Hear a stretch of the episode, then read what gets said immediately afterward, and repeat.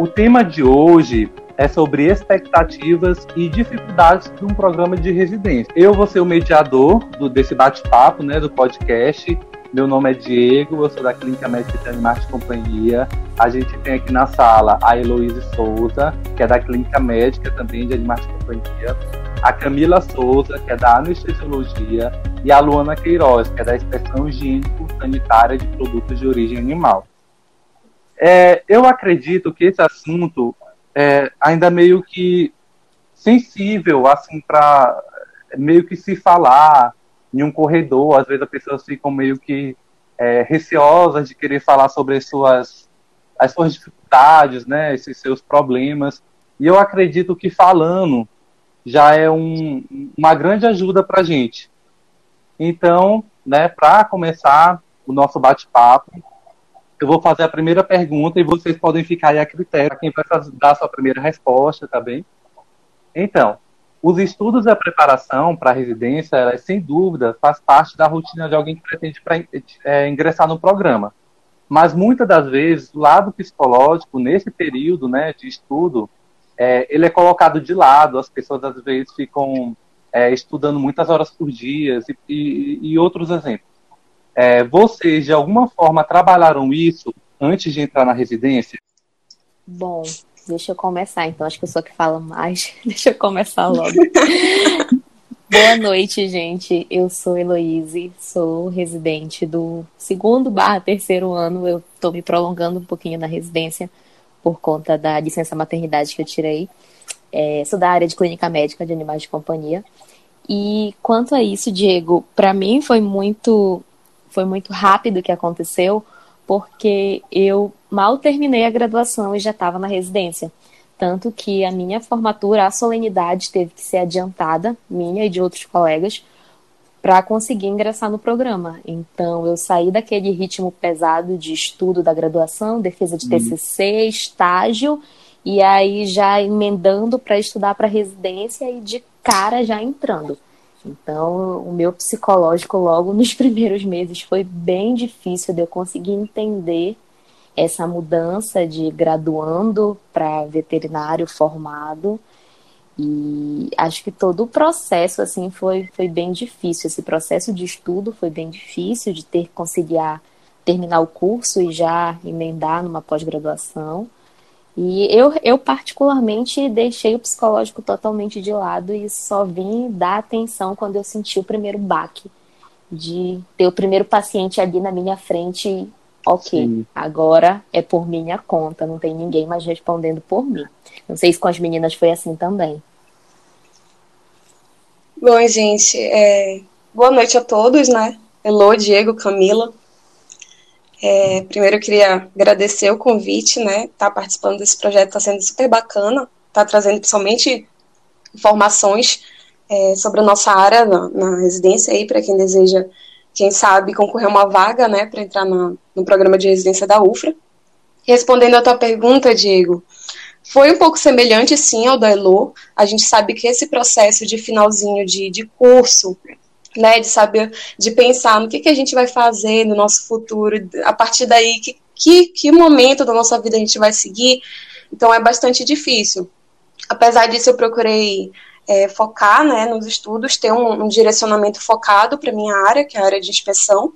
Então eu foquei bastante no conteúdo programático do edital. E você, Camila? Boa noite, gente. É, eu sou residente, sou R1, de anestesiologia veterinária e eu não entrei logo na residência assim que formei.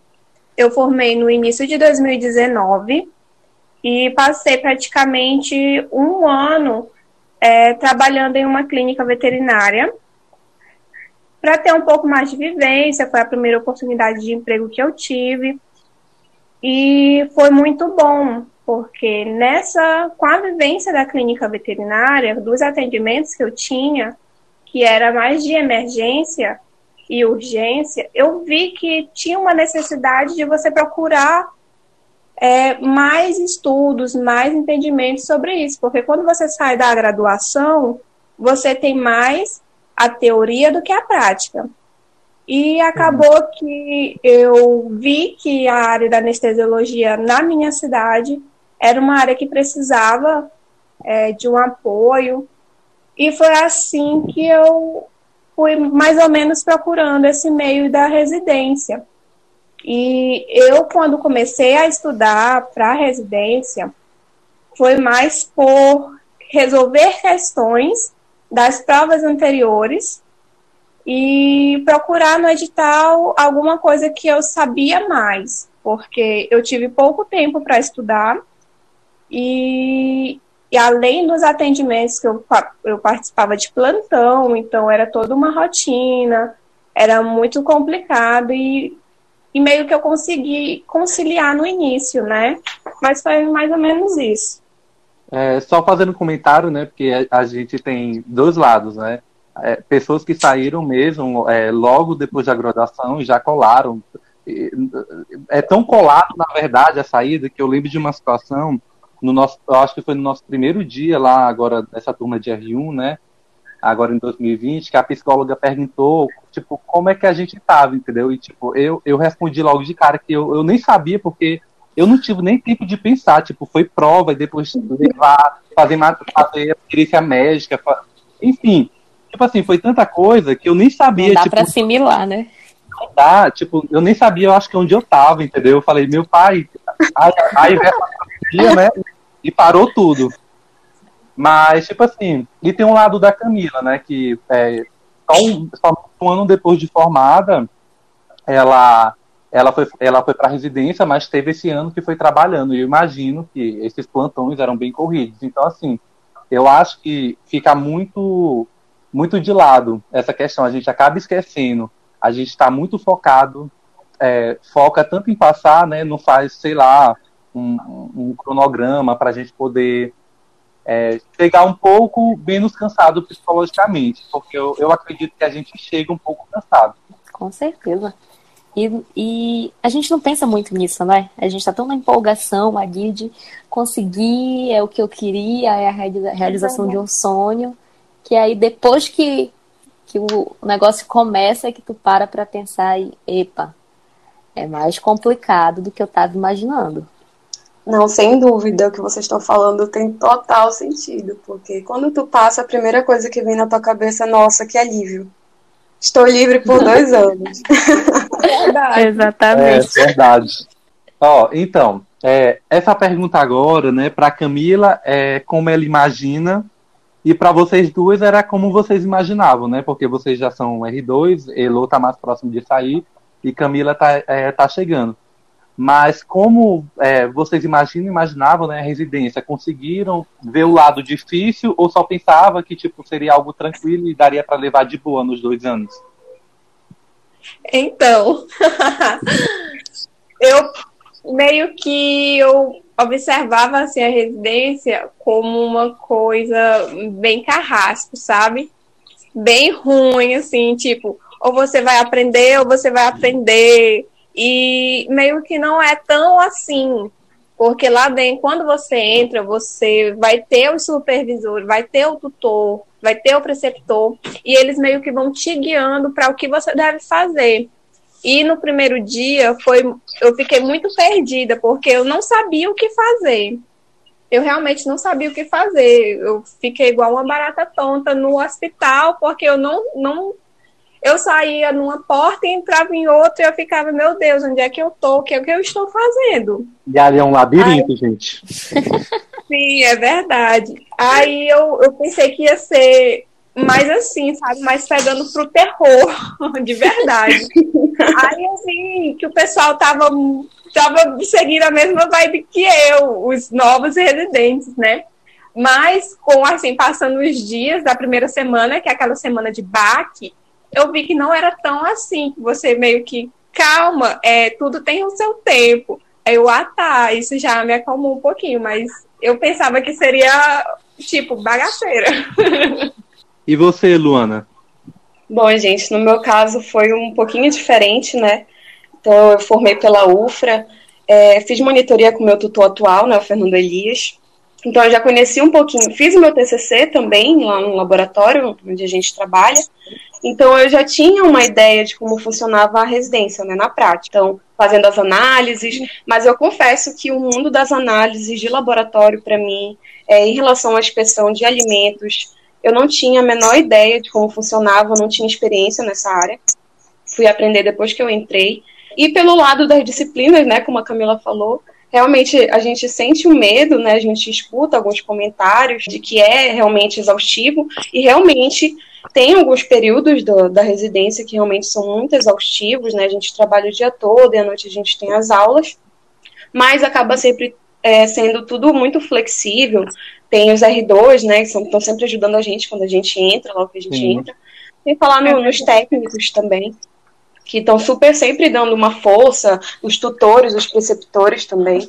Então acaba sendo de uma forma ou de outra tranquila, acaba agregando bastante assim para nossa formação mesmo na nossa área. E tu, Elu, como é que imaginava? Eu já eu já eu sempre fui da clínica, desde o começo ah. da graduação, eu nunca atendi para outro lado. Eu era monitora de clínica, e aí fui estagiária do AVET, de estagiária já fui residente. Então eu já estava lá naquela vivência há pelo menos dois, três anos. E aí foi bem natural e bem fácil. Não me perdi, Camila, pelo hospital. Já sabia exatamente como funcionava a logística. Mas é claro, eu estava sempre respaldada pela professora, por algum professor, por alguém assim. E o baque maior mesmo foi o do, do atendimento, assim, de me sentir sozinha, entre aspas. Né? A gente sabe que, principalmente na clínica, tem tutores e vários preceptores ali dentro do hospital, atendendo no consultório do teu lado, que podem te ajudar, mas a responsabilidade maior é tua. Aí agora já saindo, eu consigo realmente entender a palavra residência. Realmente você quase vai morar lá. Porque eu falava para os meninos, eu falava, gente, chega uma hora que eu passo mais tempo lá do que aqui em casa.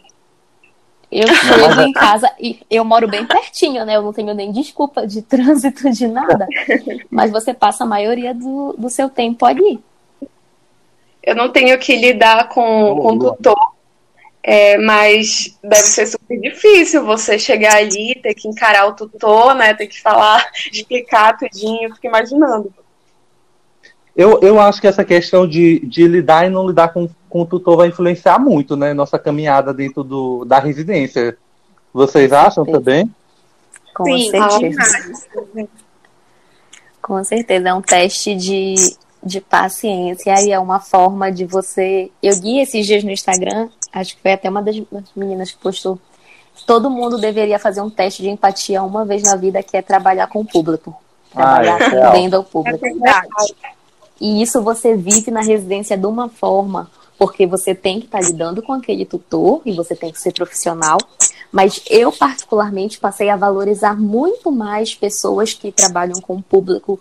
A minha médica, a secretária dela, ou a caixa do banco, aquelas pessoas que estão ali na labuta todo dia tendo que lidar com várias pessoas. Então eu comecei a ter um olhar diferente para essas pessoas depois da residência depois de estar no, no lugar delas, entre aspas, né? Sim. Nossa, isso realmente é bem difícil mesmo. Na minha, na minha área, eu não tenho que lidar com o tutor, mas eu tenho que lidar com os colaboradores, os funcionários da indústria. Então, muitas vezes, a gente é que fica responsável por fazer um treinamento. Então, a gente tem que lidar com, assim, com um grande número de pessoas ao mesmo tempo. E isso acaba sendo muito difícil, realmente.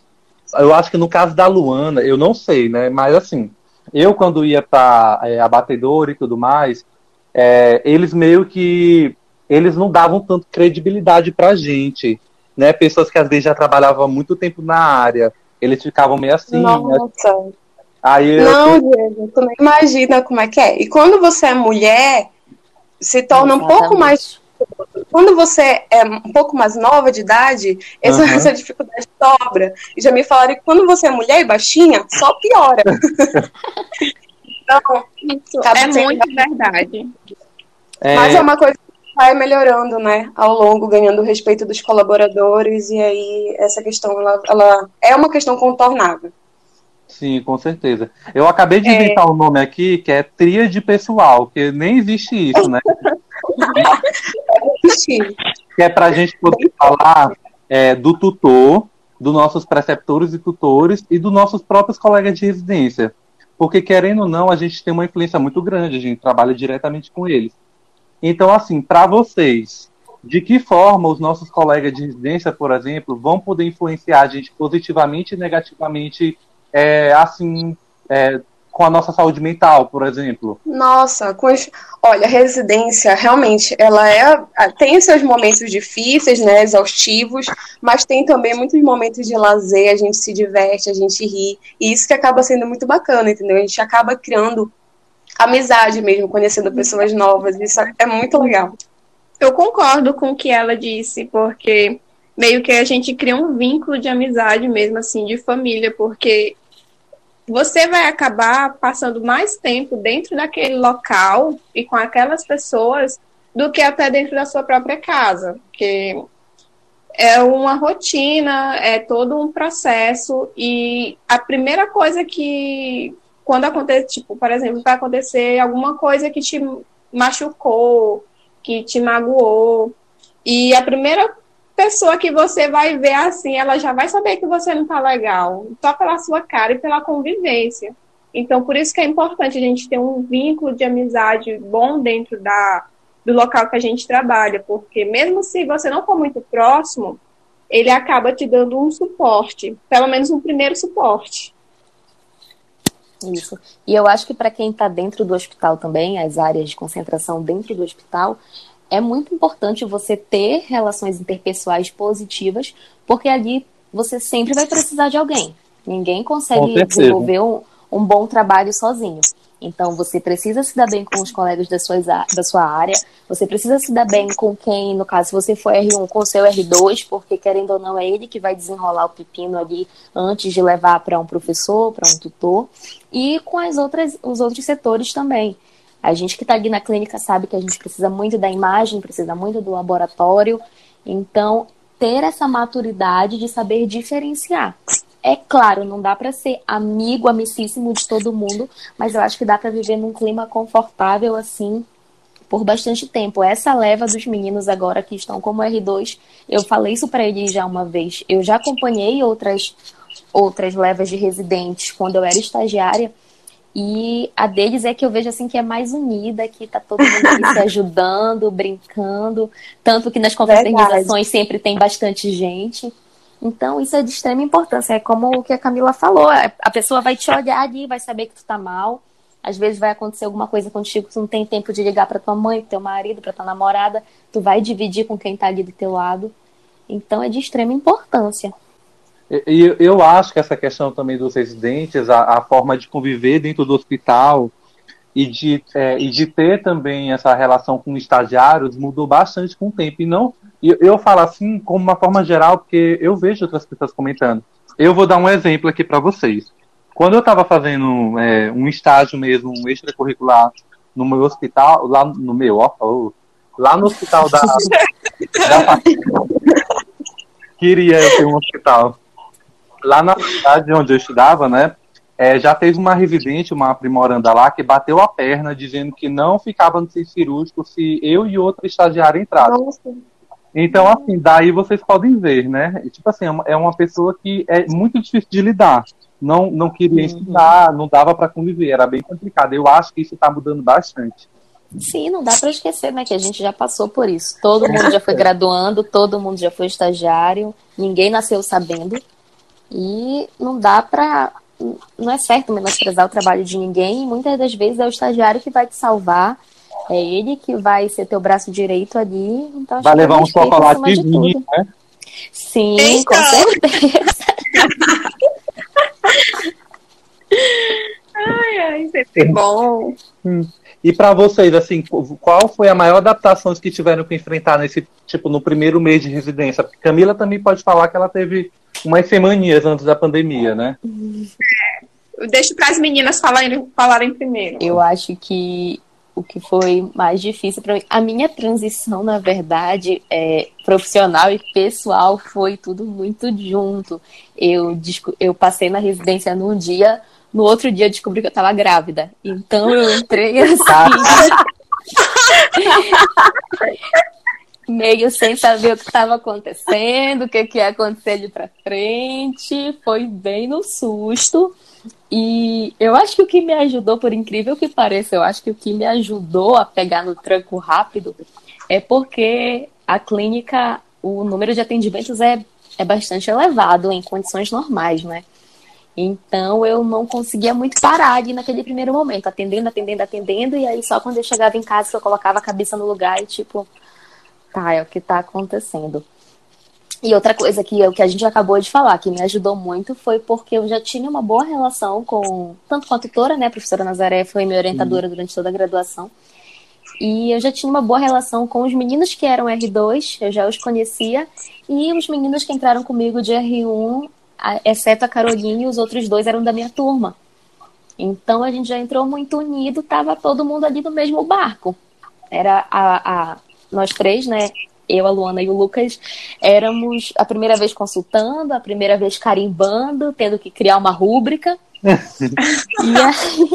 e, e, acho que essa a nossa amizade ali no, me, me sustentou um pouco para concentrar o meu psicológico e o meu emocional. Então, gente, o meu primeiro mês ele foi assim um pouco esquisito, sabe? Mas não por por ter sido, não pelo recebimento, não pelo, pelo ambiente, sim porque é o teu primeiro emprego, né? No meu caso, foi o meu primeiro emprego. Então eu ficava ali parada, meu Deus, e agora? O que, que eu vou fazer? Ficava meio sem graça, né? Mas depois, com o tempo, é, eu fui me ajeitando, eu já conhecia todo mundo do laboratório, então, é, assim, dessa parte foi tudo tranquilo. E no final deu tudo certo, eu consegui ali um espacinho para mim. E também o que foi difícil para mim eu acho, principalmente, foi aprender toda a metodologia do laboratório, das análises em si. Sim. Porque era muita coisa para ficar para ficar, não digo decorando, é, decorando, porque certas coisas, né, a gente sabe que a gente tem que decorar. Mas uhum. é, foi muito difícil, porque eram muitas análises, então eu ficava muito perdida. Então eu precisei muito da ajuda das meninas que já estavam lá, da minha ex-R2, né? E da técnica do laboratório também, assim como dos professores. Mas no final deu tudo certo. Que bom. E tu, Camila? A minha transição foi um pouco mais complicadinha do que das meninas, porque eu e Diego, nós somos maranhenses, e eu sou de Imperatriz, e a gente teve que mudar, né? De, eu tive que mudar de Imperatriz para Belém, e foi uma troca de rotina muito grande, porque eu vinha de uma rotina de trabalhar à noite e dormir durante o dia. E acabou que a minha primeira, o meu primeiro mês, os primeiros dias de residência foi muito tenso, porque eu basicamente minha rotina estava toda bagunçada. É, eu saí de Imperatriz, mudei para Belém, e eu passava muito sono durante o dia. E também a questão de se localizar dentro do hospital. É, eu me perdia muito dentro do hospital, apesar de não ser grande, mas você olha assim, essa porta vai dar em tal lugar. E quando eu chegava naquele lugar, não era o lugar que eu queria estar. Acontece com todo mundo, tá? Quando a gente entra na UFRA, é assim mesmo. A gente se perde, mas depois a gente se acha. Não, e Camila falando de mudança, eu, eu tenho um trauma de mudança, porque eu lembro que, que não, assim, chegou no nome mudança, eu já fico mesmo gelado. Eu quebrei uma televisão, gente. Aí eu tenho um trauma, entendeu disso. Mas, sim, é, voltando ao assunto aqui, né? É, eu estava aqui pensando, porque assim, eu, eu e Camila, na verdade, a gente teve poucos dias aí na residência. Então, eu não posso assim exemplificar algum momento que foi muito difícil para mim, alguma situação muito complicada que eu já passei, que foi muito exaustiva fisicamente e psicologicamente. Mas eu lembro que é, na minha graduação eu tive vários momentos assim. E eu acredito que eu também vou ter vários momentos assim. É, eu lembro que eu, eu, chegou um tempo que eu estava tão cansado, mas tão cansado, eu passei uma semana praticamente sem dormir, escrevendo projeto, e no final deu tudo errado, não consegui entregar por causa de uma assinatura. Choveu, eu caí nessa chuva, chorei. Então, tipo assim, foi, foi um momento marcante que eu sempre vou lembrar da situação. Eu queria saber, principalmente de vocês, Luana e Heloíse, se vocês já passaram por algum momento tão exaustivo assim dentro da residência. Eu tive um momento assim, acho que foi o momento mais tenso da minha vida profissional. E foi no meu segundo mês de residência. Eu estava no atendimento e era uma senhora, atendimento de um gato. Era um gato com pós-obstrução e ele provavelmente seria paciente renal. E eu estava fazendo todo o protocolo, tentando fazer, e ela não acreditava no que eu falava. Na primeira consulta eu já senti que seria um pouco difícil, mas como estava ela e a filha dela, eu mais conversava com a filha dela, que parecia ser quem entendia um pouquinho mais. E aí no retorno ela já voltou sozinha, não fez as medicações que eu prescrevi, mudou todo o meu protocolo, é, levou o gato para outro colega ser avaliado e Claro, a gente sabe, cada colega tem seu protocolo, tem a sua forma que acha correta de trabalhar. E o colega fez um protocolo que eu não concordava, ele não concordava com o meu, e ela basicamente no retorno veio querer ficar me questionando e tal. E ela foi insistindo e insistindo. E aí chegou o um momento eu falei, olha, não posso fazer nada. A senhora tem duas opções, ou acredita e segue o meu protocolo e continua o tratamento aqui no hospital, onde eu vou ser veterinária responsável pelo seu animal, ou então a senhora vai e procura o colega. E aí, nesse momento, ela começou a se exaltar e bateu na mesa e começou a gritar. E eu vi essa mulher vindo pra cima de mim. E eu sozinha ali no consultório e grávida, né? As meninas ainda não, ainda não passaram uhum. por isso, mas logo nesse começo de gestação é um boom de hormônios do nosso corpo. E eu sou uma pessoa que eu tendo a ser um pouco mais explosiva. E nesse momento eu não fiz absolutamente nada, eu só congelei. E aí a minha colega que estava no consultório de trás, era aquele consultório que a parede é só de uma divisória, né? Sim. A colega ouviu e aí já foi chamar outra pessoa, eu já fui, já chamei a preceptora. Eu consegui só sair da sala, chamar a preceptora e falar assim, olha, conversa com ela, porque eu só tremia. Então, de ter essa situação da pessoa bater na mesa, apontar o dedo na minha cara e falou inúmeros adjetivos que vocês possam imaginar, tanto da minha conduta profissional quanto da minha conduta pessoal. Gente, foi horrível. Quando acabou, eu só consegui sentar, chorar.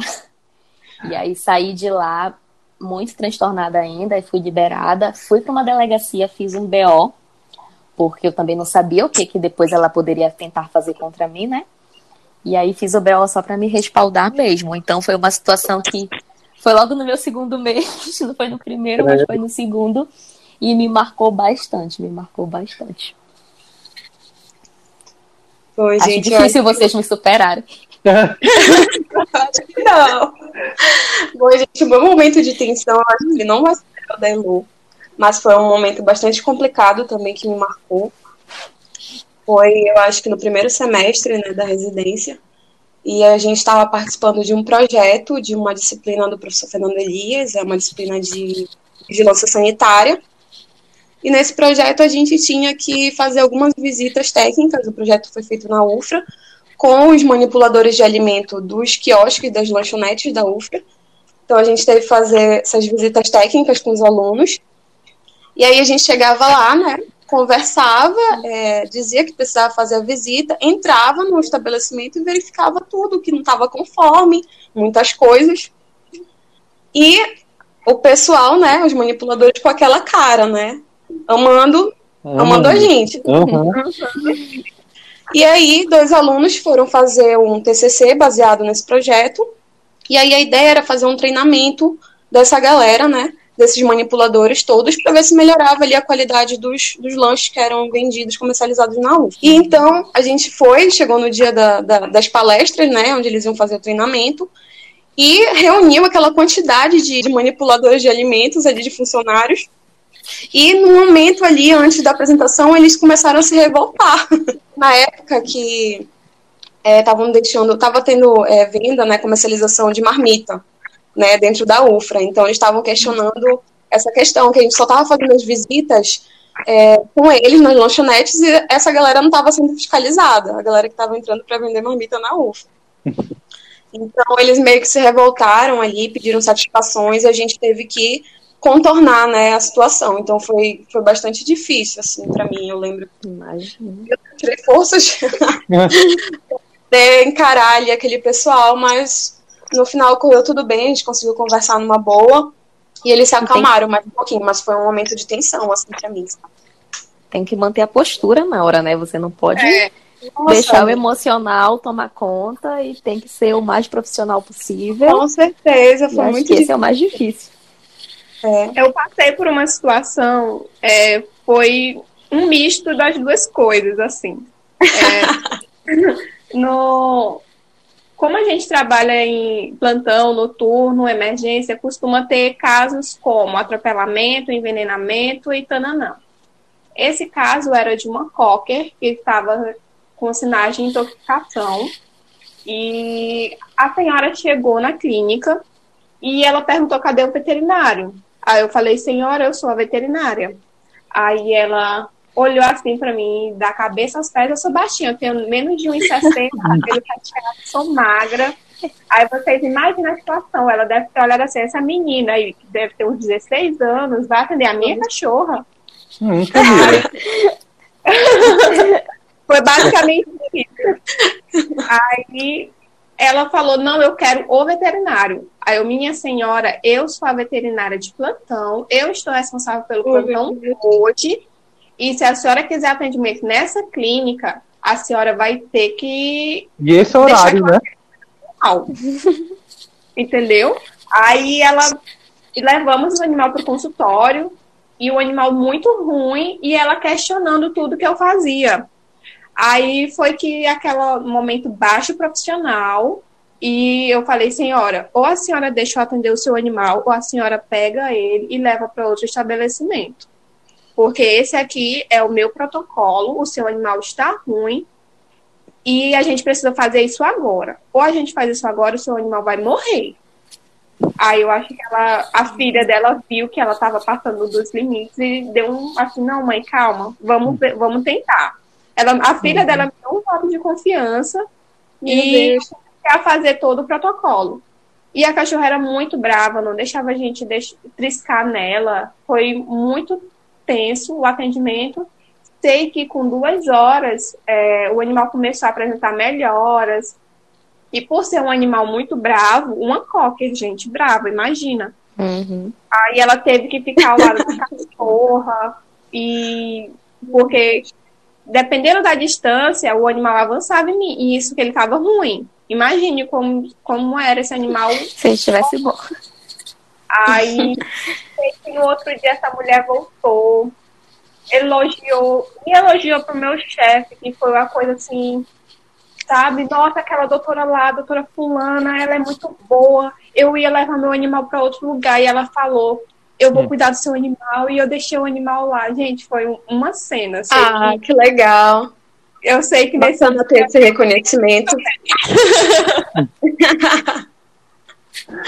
Gente, eu acho que tinha que ter alguma espécie de treinamento para lidar com o público, porque isso a gente não aprende durante a, faculdade. Verdade, Exatamente. Verdade. Deveria ter uma disciplina, ou pelo menos um, um uma palestra, assim, sei lá. E, Importante. E, e, essas, e essas situações, na verdade, elas acabam sendo bem rotineiras, né? Sempre tem uma situação, algum colega nosso, ou até a gente passando por uma situação dessa. Exatamente, Sim. a gente vai aprendendo com os exemplos da vida, né? Dos amigos, com as experiências da nossa vida mesmo. Tudo é experiência. Hoje a gente já conta rindo, na hora é desesperador. É verdade. Mas na hora depois a gente assim. o choro, foi sai. E deixa eu perguntar para vocês, assim, é, como que vocês conseguem lidar é, um pouco com essa rotina que acaba sendo cansativa, né? É, exaustiva. Como é que vocês lidam com isso? Assim, de, vocês conversam? Vocês têm algum hobby? Vocês fazem alguma coisa? Que válvula de escape vocês têm? Dormir. é o hobby preferido. Quando a gente chega em casa cansada, eu acho que eu consigo pensar em outra coisa a não ser dormir. Assistir as minhas séries também ajuda bastante. Ficar com o meu cachorro em casa, né? O meu doguinho, que eu amo é, curtir minha família, meu namorado, meus amigos, sair de vez em quando a gente, o pessoal da residência marca para sair para fazer algum lanche. Então é legal, às vezes a gente acaba emendando, né? Acabou o expediente, a gente sai para comer alguma coisa. Então isso ajuda bastante. Eu tenho uma baby vet em casa, né? eu digo que eu digo que aqui em casa a gente não para de, de falar sobre UFRA. É, eu sou residente, meu marido é professor, e eu acho que a Sofia já tá ali indo no meio, já tá na ponta da do caminho. já. Então, a minha, a minha forma de relaxar realmente é ficando em casa. Eu não tenho, até deixo como dica aqui, tem gente que faz, mas eu não faço, não tenho o costume de passar meu número para tutor. E acho legal quem tem um número exclusivo para isso, uhum. porque eu acho que quando acaba ali o expediente, a gente precisa de um tempinho nosso de parar a vida de vete e aproveitar a vida pessoal, família, amigos, um momento seu, individual. Eu acho que quando a gente acaba dando essa liberdade, assim, de dar o número pessoal, infelizmente o tutor não sabe se naquela hora você vai estar dormindo, você vai estar em algum problema, ele vai querer a tua ajuda. Então, Olha, eu... às vezes a gente nem dá essa, essa intimidade, né? às vezes conseguem o nosso número, assim, eu não sei como. Eu não trabalho com pequenos animais, mas de vez em quando, assim, eu tenho esse, esse problema com o meu número que vaza não sei por onde. É. Pede uma olhadinha assim, manda uma foto, é, como que não tem nada. Pede para adiantar um pouco a análise, né? e quem dera se fosse, não, é só com gato mesmo. Aí eu Ixi. tenho que explicar desde o começo que existe uma área na veterinária que trabalha com expressão. Assim, como a gente não tem muito tempo, não tem como falar o que, que a gente. Eu basicamente chegava em casa, comia, dormia. Era basicamente isso que eu fazia. Aí acordava. Com fuso horário alterado, né, Camila? É, tava muito, muito, assim, difícil conseguir me manter acordada. Então, eu basicamente dormia. e era só isso mesmo. Não, mas eu imagino, a pessoa mesmo chega bem cansada, não tem nem como, né? E assim, dentro do programa, e, é, vocês duas já estão, né, aí no segundo ano, Camila está no início, mas vocês acham mesmo que essa experiência, o tempo, ele ajuda a gente a lidar melhor com esses problemas? Ah, com toda certeza ajuda. Muito. Eu digo que eu melhorei bastante, né, em comparação ao meu primeiro ano. Então, a minha R2 do, do ano passado, ela me ajudou muito, muito, muito. Hoje eu me espelho nela para ensinar, digamos assim, a minha R1. E eu acho que ajudou muito. O tempo, ele sempre ajuda, né? Ele sempre melhora a gente, sempre dá mais experiência. É, eu acho que na clínica, quem vive o, o primeiro ano é muito difícil, porque você tá ali e você e Diego, que estão passando por essa transição, né, que o Ovete passou esse ano de estar tá no atendimento com um número maior, é um baque muito grande, ali no primeiro ano, eu dizia que quando eu era Rio, eu falava, eu não vou indicar residência para ninguém, eu não vou dizer para ninguém fazer residência. e aí depois, quando foi passando, e aí já veio o R2, e aí eu fui entendendo realmente como que o hospital funciona, como que eu que tinha que me portar frente à situação. Recomendo assim para todo mundo, eu acho que é uma experiência válida para todas as áreas, desde áreas que têm contato direto com o tutor, quanto áreas como a da Luana, ou então de grandes animais. Eu acho que a residência ali ela é um, um enriquecimento para a vida. É para você amadurecer, claro, como profissional, mas principalmente como pessoa também. Não sei muito como me posicionar, né? É mais questão de eu pretendo ganhar muita experiência na o residência. Tempo vai te dizer, né? É, eu, eu pretendo. É isso, é mais essa, essa pretensão de poder aprender mais. Eu acho que é isso. Sim. É, então, assim, é, no nosso primeiro dia, né, eu tinha até comentado, foi uma psicóloga lá conversar com a gente. Então a gente, é, eu já vi que de certa forma a gente tem uma assistência se a gente precisar, tá aberto para poder ir lá. Então assim, em que momento vocês, né, Camila, é, Heloísa e Luana, vocês acham que nós, né, como residentes veterinários, nós devemos buscar ajuda, ajuda profissional? Olha, eu a primeira vez que eu tive a, o atendimento isolado foi depois dessa situação que eu contei para vocês e foi uma indicação, inclusive, do da tutora e dos preceptores que eu precisava passar. Eu não tive nem opção. Eu só fui logo antes que a coisa piorasse. Mas eu acho que que você vai se conhecendo, né, com o andar da carruagem Acho que não, não tem como ser nada muito forçado para quem faz terapia. Deve, deve entender isso. Você não pode chegar lá forçando que você vai falar e vai contar suas angústias e tal. Acho que cada um consegue sentir o seu tempo, mas eu só peço que não esperem muito. Não esperem chegar numa situação de exaustão emocional, de trazer tantos problemas do, da residência para casa, para a vida pessoal, esperar isso virar uma bomba e explodir para procurar ajuda.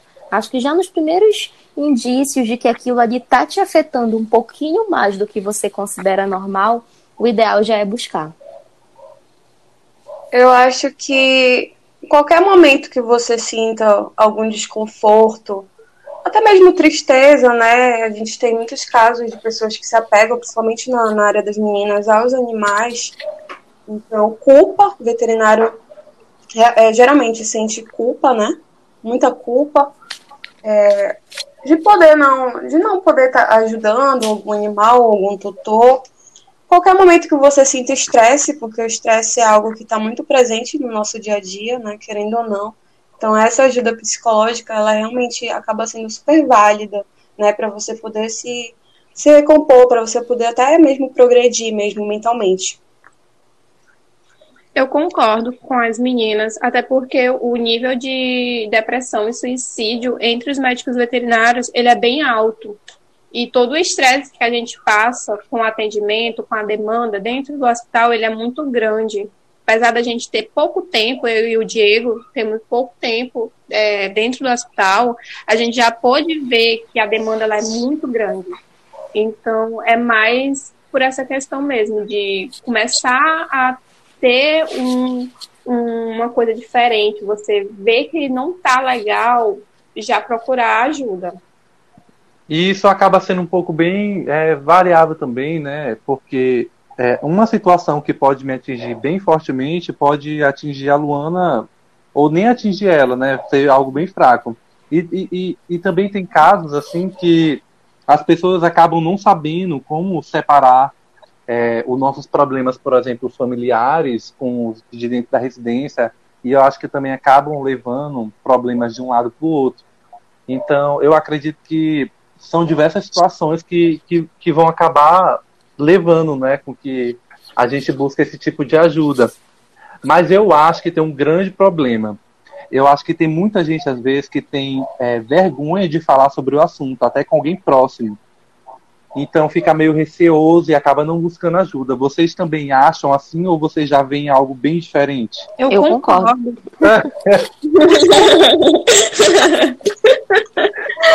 pode falar, pode falar. Eu concordo, porque é, tem pessoas que são mais introvertidas, então tem pessoas que são mais tímidas. E esse, essas pessoas, elas costumam é, se fechar mais para certas situações.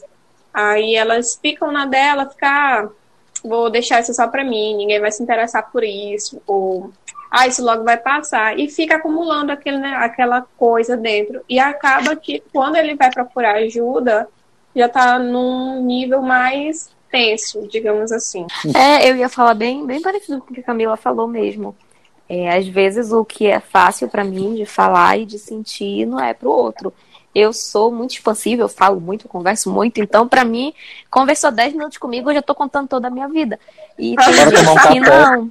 É, tem gente que não, que tem isso de achar que pode estar incomodando, Sim. que não se sente tão à vontade.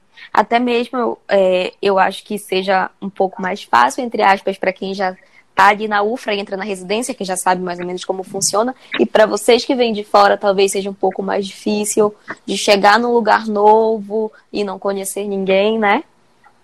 É verdade. É verdade. É verdade. Assim, eu concordo com vocês, né, nessa questão. Eu acho que na residência a gente sempre vai ter uma diversidade muito grande de personalidades. Então, cada qual vai lidar com o problema de uma forma. Então, daí é importante, né, até o olhar da gente como, como amigos, como colegas, né? Então, perceber algo diferente no seu colega, dar um toque, né? Conversar mesmo, chamar para conversar. Às vezes é bom ter essa, inici essa iniciativa quando a pessoa, quando a própria pessoa não tem essa iniciativa. Que dicas assim vocês dariam para os futuros residentes ou até para quem já está na residência para que elas se sintam um pouco menos impactadas, que elas consigam lidar é, mais fácil com as, as dificuldades é, que vão surgir, né?